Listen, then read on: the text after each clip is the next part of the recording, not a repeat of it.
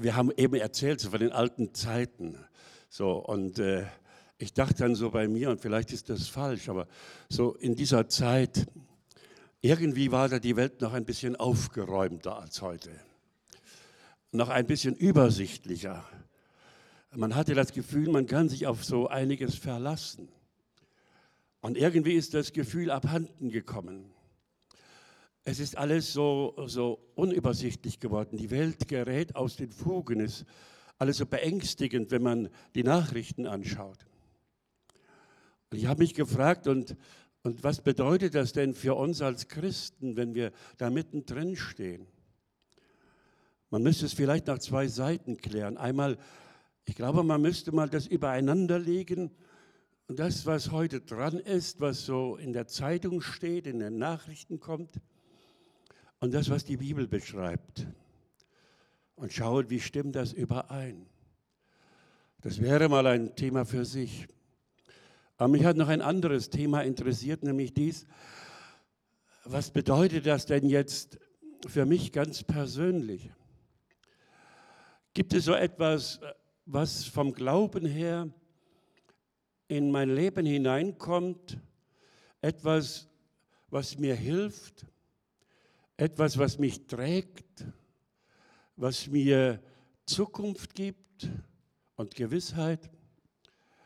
Und ich bin da auf ein Wort gekommen, das kennt ihr wahrscheinlich alle. Ein Wort aus dem Propheten Jesaja. Und ich weiß, ich weiß, dieses Wort, das ist äh, gesprochen in eine ganz bestimmte Zeit hinein. Und das ist zu ganz bestimmten Menschen gesagt. Aber ich glaube, dieses Wort, äh, das hat so konzentriert das, was in der ganzen Bibel steht das, was im Evangelium steht. Dass ich dieses Wort, das gesprochen wurde zu einem bestimmten Volk in einer bestimmten Zeit, sehr berechtigt nehmen kann als ein ganz persönliches Versprechen des lebendigen Gottes an mich im Jahr 2024 in Norderstedt. Ich lese uns das Wort aus dem Propheten Jesaja aus dem 43. Kapitel, der erste Vers. Und dort heißt es, und nun sprach der Herr, nun spricht der Herr, der dich geschaffen hat, Jakob, und der dich gemacht hat, Israel. Fürchte dich nicht, denn ich habe dich erlöst. Ich habe dich bei deinem Namen gerufen, du bist mein. Wir hatten hier in Hamburg die August-Hermann-Franke-Schule gegründet. Und nun gab es große Probleme, weil die Stadt sich querstellte. Die Stadt wollte der Schule nicht das Geld geben, was normalerweise Schulen zusteht, Bekenntnisschulen zusteht. Und es gab Gerichtsverhandlungen von einem Gericht zum anderen. Und ich denke noch an den Tag, wo der Eberhard Rickhaus zu mir am Framretter ins Büro kam mit einem Brief in der Hand und sagte, lies das mal. Und dieser Brief war von ganz oben, von einem, ich weiß nicht, wie die Hierarchie da ist, aber so von einem Generalstaatsanwalt. Und in Brief stand drin, also ist alles nochmal geprüft worden und die Stadt Hamburg ist verpflichtet, die August-Hermann-Franke-Schule genauso zu unterstützen wie die anderen Bekenntnisschulen in Hamburg auch. Aber das, was mich an diesem Brief vor allen Dingen fasziniert hat, war der erste Satz. Der erste Satz von diesem hohen Tier da aus der Verwaltung oder wo der herkam. Und dieser erste Satz hieß, ich schalte mich ein. Ich schalte mich ein. Und damit war eine völlig neue Situation. Alles, was bisher gesagt und gemacht und verhandelt worden war, musste sich jetzt an dem messen, was da gesagt wurde. Ich schalte mich ein. Und an dieses Wort wurde ich erinnert, als ich das Bibelwort mir zu Herzen nahm aus dem Jesaja. Aber nun spricht der Herr. Leute, ich schalte mich ein. Von ganz oben, von ganz oben kommt ein Wort. In all diese Geschwätzigkeit der Welt, in die Nachrichten, in die Halbwahrheit, in die Lügen, in die Wichtigtuereien, in all das, was ihr jeden Tag so um die Ohren habt, was euch Angst macht. Jetzt kommt von oben, ich schalte mich ein. Das ist nicht so ein Geschwätz wie das andere. aber nun spricht der Herr. Aber nun spricht der Herr. Er spricht das Wort, das ich mir nicht selber sagen kann. Und wer die morgens mit Anneliese am Frühstück die Losung lese, dann deshalb, weil nun spricht der Herr. Und deshalb lese ich in der Bibel, nun spricht der Herr. Deshalb stehe ich am Sonntag auf und gehe zum Gottesdienst. Aber nun spricht der Herr. Das hat eine eigene Qualität. Das hat ein eigenes Gewicht. Das kann man nicht abtun wie irgendeine Meinung, wie irgendein Geschwätz. Aber nun spricht der Herr. Und das ist wichtig für uns. Und er sagt, aber nun spricht der Herr, der dich geschaffen hat. Ich könnte ja sagen, lass ihn doch reden. Was geht mich denn an? Was habe ich denn mit diesem Herrn zu tun? Aber er sagt, es spricht der Herr, der dich geschaffen hat. Wir hatten schon immer miteinander zu tun. Ich habe dich gewollt. Manche können von uns noch mit, mit Jürgen Wert singen, was der früher gesungen hat. Du bist kein Kind des Zufalls, keine Laune der Natur. Ganz egal, ob du dein Lebenslied in Moll singst oder Dur. Du bist ein Gedanke Gottes, ein genialer noch dazu. Du bist du, das ist der Clou. Du bist ein Gedanke Gottes, ein genialer noch dazu. Ob du es wahrhaben willst, ob du es weißt, ob du damit irgendwie umgehst, das steht auf einem ganz anderen Blatt aber du bist ein Gedanke Gottes. Und nun spricht der Herr, nun spricht der Herr, der dich geschaffen hat. Und ich finde das gut, dass in all dieser Geschwätzigkeit, in alles Reden dieser Welt, in aller Angst einer kommt und sagt, du, ich habe dich schon immer im Auge gehabt. Ich habe dich geliebt und gewollt. Ich war schon immer interessiert. Du gehörst quasi zu meiner Familie. Und so, wie du dir Gedanken machst über deine Kinder und Enkel, wie es denen geht und wie du denen alles Gute wünschst und für sie da bist, so habe ich mir immer Gedanken gemacht über dich. Du warst immer in meinen Gedanken. Du warst immer vor mir und ich habe immer das Beste für dich gewollt. Und nun spricht der Herr, der dich geschaffen hat. Und er sagte diesen Gruß, diesen Gruß, der immer wieder kommt wenn Gott Menschen begegnet und ihnen etwas sagen will, die frohe Botschaft sagen. Aber nun spricht der Herr, der dich geschaffen hat, fürchte dich nicht. Fürchte dich nicht. Ich kenne ja deine Situation. Und ich weiß, dass so vieles ist im Kleinen und im Großen, was dir Angst machen könnte, was dich in die Enge bringen könnte. Wo du, wenn du an das neue Jahr denkst, Furcht empfindest oder wenn du Panik kriegst, wenn du an die Diagnose von deinem Arzt denkst. Aber nun spricht der Herr, der dich geschaffen hat. Fürchte dich nicht. Du musst keine Angst haben. Du darfst auch mit Zuversicht und mit erhobenem Haupt in das neue Jahr gehen. Denn über dir steht etwas, stehen Tatsachen, die du nicht beeinflussen kannst, die du nicht geschaffen hast, aber die ich gemacht habe, dein Gott ich habe dich erlöst. Ich habe dich erlöst. Ein großes Wort. Und ich denke, wenn man dieses große Wort sagt und wenn man es verstehen will, dann muss man auch ganz altmodisch reden über das, was die Bibel Sünde nennt. Denn sonst wird das nicht klar, was das heißt. Ich habe dich erlöst. Und wenn man in der Bibel von Sünde liest, dann stellt man fest, diese, das ist etwas, das hat so einen, einen doppelten Charakter. Ich sage es mal mit Fremdworten, die ich erkläre. In der Bibel wird die Sünde ethisch und tragisch erklärt. Ethisch, das heißt, Sünde ist, dass ich etwas tue, was nicht richtig ist. Sünde ist, dass ich gegen Gottes Gebot handle, dass ich nicht Gott liebe und fürchte über alles. Sünde ist, dass ich nicht meinen Nächsten geliebt habe wie mich selbst. Sünde ist, dass ich so immer und immer wieder Gottes Gebot übertreten habe und übertrete. Und man, wenn man das im Bild sagt, der Apostel Paulus hat dieses Bild erfunden, wenn man das im Bild sagt, dann ist das wie eine Rechnung gegenüber Gott, eine unbezahlte Rechnung die immer und immer höher läuft und die ich niemals in der Lage bin, auszugleichen und zu bezahlen. Ich bin darin verhaftet, das geht nicht. Ich kann es nicht bezahlen. Ich bin darauf angewiesen, dass einer kommt und das für mich bezahlt. In den alten Liedern wird es beschrieben, die Nägel seiner Wunden zerrissen meinen Brief. Ich weiß sonst nichts zu sagen, als dass ein Bürger da kam, der meine Schuld getragen, die Lasten auf sich nahm und sie so völlig hingezählt, dass von der ganzen Summe auch nicht ein Heller fehlt. Da kam jemand und hat für mich bezahlt, dass ich vor Gott das nicht mehr bezahlen muss. Und wir wissen dass wir kennen das Neue Testament und wissen, dort am Kreuz hat Jesus das alles bezahlt. Es ist alles bezahlt. Fürchte dich nicht. Es ist für dich alles bezahlt. Du musst keine Angst haben vor dem Tag, wo der Offenbarungseid kommt. Es ist alles bezahlt. Das darfst du wissen. Das ist Erlösung. Erlösung zu wissen, es ist alles bezahlt. Alles, was ich nicht bezahlen konnte, was man mir anrechnen könnte. Aber das ist nur die eine Seite. Und die andere Seite ist die, dass Sünde auch tragisch ist. Das heißt, die Bibel beschreibt die Sünde als eine Macht.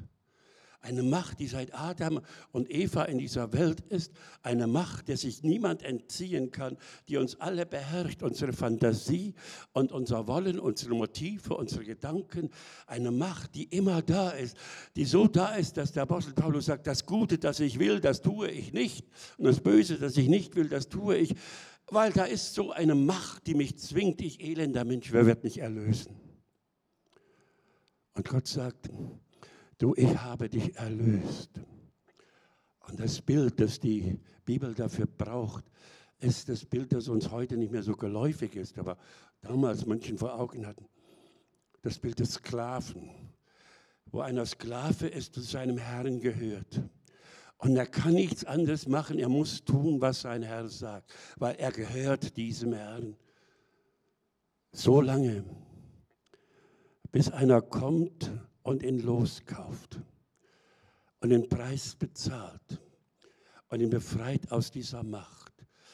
Und das ist Erlösung, dass jemand kommt und den Preis bezahlt und uns herauskauft aus, diesem, aus dieser Macht des Bösen, aus dieser Macht der Sünde. Ihr seid teuer erkauft, sagt die Bibel. Vor zwei Jahren habe ich in Langenhorn mein Haus verkauft. Und wenn man ein Haus verkauft, dann hat man viele, viele gute Ratgeber, die alle wissen, wie man Häuser verkauft. Und die auch alle wissen, äh, wie, wie viel man dafür dann nehmen kann. Nicht? Und was so ein Haus dann kostet und so. Und ich habe bei dieser Geschichte nochmal äh, eine alte Weisheit, die jeder von uns kennt, nochmal neu buchstabieren lernen. Nämlich, etwas ist immer genau so viel wert, wie ein anderer bereit ist, dafür zu zahlen. Genau so viel ist es wert. Nicht weniger und nicht mehr. Das heißt, du kannst vor so einem Bild stehen und sagen, äh, diese bemalte Leinwand hier, ist das Kunst oder kann das weg? Äh, weil du denkst, das, das ist ja nichts wert. Ein anderer kommt und zahlt eine Million dafür. Etwas ist so viel wert, wie ein anderer bereit ist, dafür zu zahlen.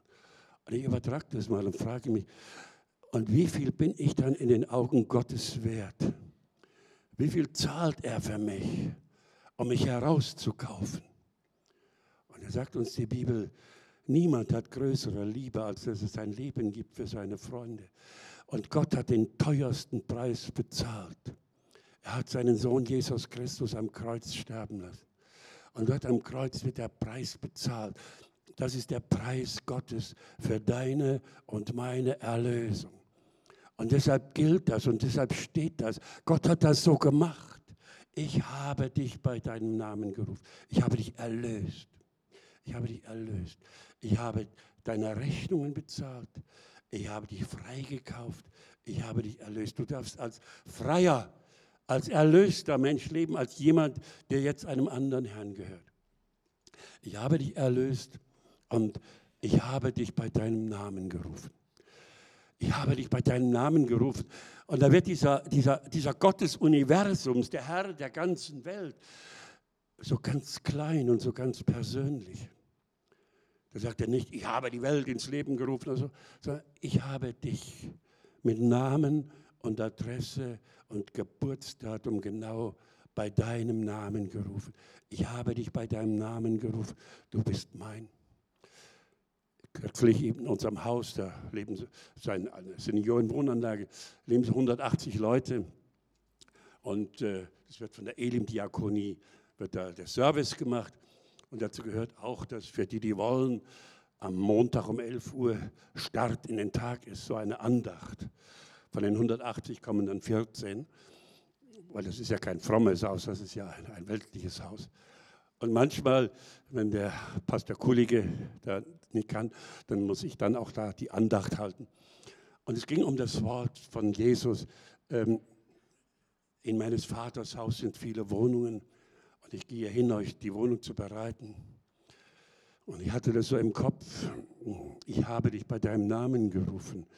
Und, und was heißt das denn jetzt? Wie kriegt man das übereinander? Und dann hatte ich so das Bild, also das ist dann so, wenn ich dann mal nach meinem Tode da oben ankomme, da steht da einer und sagt, ach, Erhard Baum, ja, du stehst in der Liste. Du gehörst hier hin. Und wir haben hier auch schon eine Wohnung für dich. Schau mal, dein Name steht auf der Klingel. Ich habe dich bei deinem Namen gerufen. Und ich habe dann mit den älteren Leuten da fantasiert und, und da ist dann ein großer Raum daneben. Äh, und ich frage dann, was ist denn in diesem großen Raum da? Und er sagt, ja, das sind die Rollstühle und die Zahnprothesen und die Arzneimittel und, und äh, das alles, die Gehwagen. Das ist alles in diesem Raum. Das wird alles nicht mehr gebraucht. Denn alle, die hier ankommen, die sind im Sarg gesund geworden. Ich habe dich bei deinem Namen gerufen. Und er sagte, schau hier, hier ist deine Wohnung, eine wunderschöne Wohnung, so wie ich es mir immer gewünscht habe. Wunderschön für dich eingerichtet. Und an der Tür steht dein Name. Aber jetzt komm, jetzt komm erstmal mit. Wir. Jetzt, gehen wir, jetzt gehen wir zu einem, einem Galadiner, zu einem großen Essen. Und ich, äh, wunderbarer, schöner, festlicher Saal, gedeckter Tisch. Und ich sage, was wird denn hier gefeiert? Ja, hier wird die Liebe gefeiert die Liebe Gottes zu, seiner, zu seinen Leuten. Deshalb heißt es Hochzeitsmahl, was hier gefeiert wird.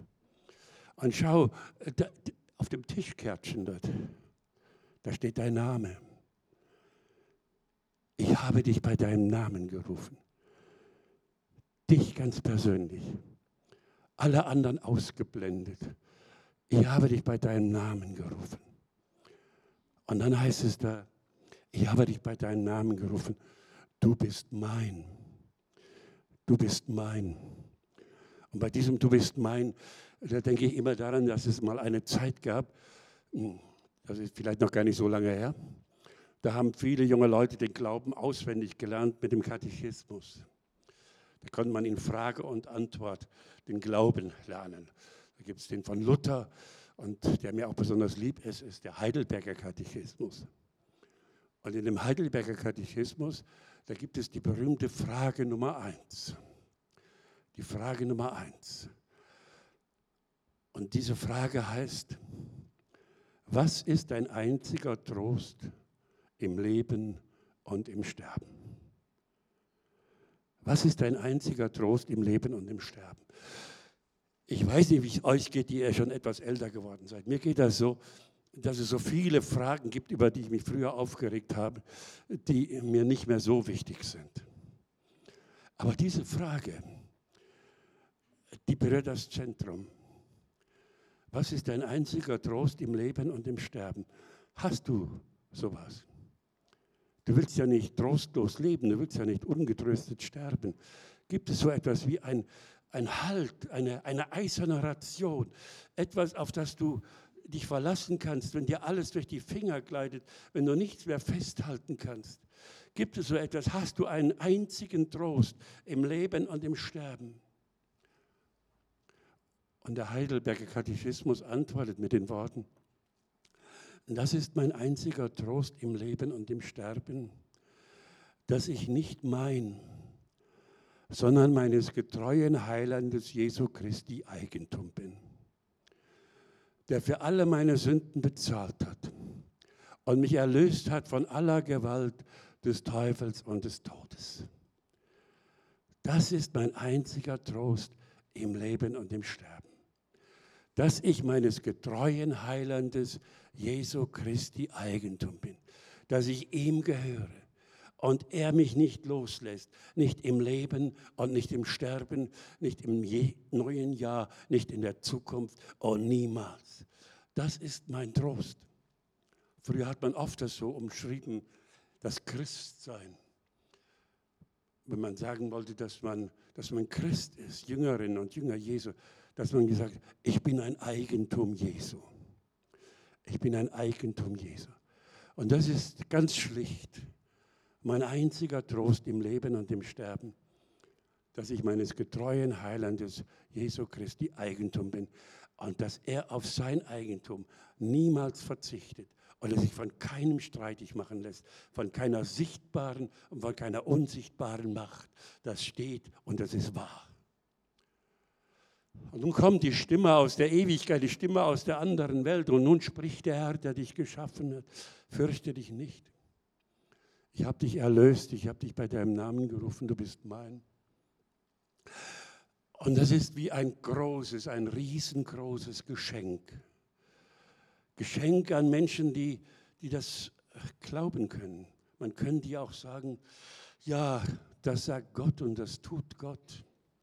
Aber auf dem Paket steht Annahme verweigert. Ich muss das nicht glauben. Ich muss mir das nicht zu eigen machen. Ich muss nicht darauf fußen. Ich kann das auch ignorieren. Aber das möchte ich nicht. Und ich wünsche es für jeden von uns, dass wir, dass wir das so nehmen können, dass der Heilige Geist uns das schenkt, dass wir das so glauben können, dass das ein ganz persönliches Versprechen an dich ist für 2024. Aber nun spricht der Herr, der dich gemacht hat, fürchte dich nicht. Ich habe dich erlöst. Ich habe dich bei deinem Namen gerufen, du bist mein. In einem alten Lied heißt es in der letzten Strophe, Herr, mein Hirt, Brunn aller Freuden, ich bin dein und du bist mein und dabei soll es bleiben. Amen. Lasst uns miteinander beten.